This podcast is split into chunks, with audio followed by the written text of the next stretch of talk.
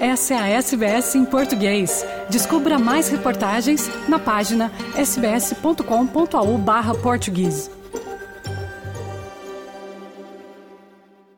O ícone da música brasileira Gilberto Gil, que foi distinguido como doutor honoris causa pela Universidade Nova de Lisboa.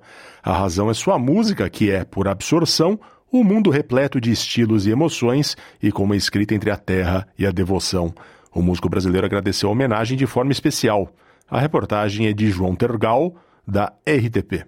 Como um gesto de amor, encharcado de afeto e carinho. Foi assim que o músico Gilberto Gil recebeu a honra atribuída pela Universidade Nova de Lisboa num momento de partilha cultural. Estreitar os laços espirituais entre nossos povos irmãos e nossas culturas contíguas. Gilberto Gil, 81 anos, quase 60 de carreira e que se autodefiniu assim. Cantor do simples, do sutil, quiçá do belo, por vezes acossado e assustado pelos horrores de um mundo traiçoeiro que é forçoso também contar no meu canto. O elogio do músico brasileiro foi dividido ao meio. Para o professor de Ciências Musicais Manuel Pedro Ferreira, Gil é para absorção o um mundo repleto de estilos e sons. Abarca toda a variedade de expressões musicais brasileiras, como logra integrar elementos de rock, reggae, funk, música africana. E sobre as letras falou a pró-reitora para a cultura, Clara Rowland, que as enquadrou entre a terra e a devoção,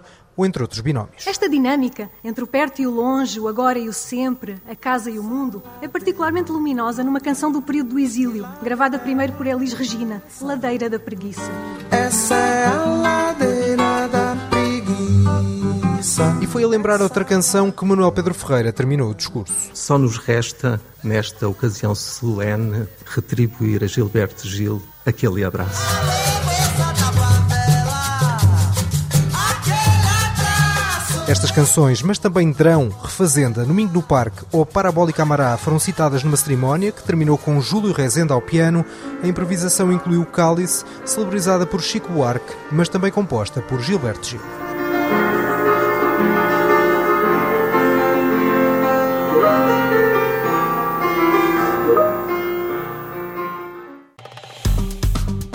Curta, compartilhe, comente. Siga a SBS em português no Facebook.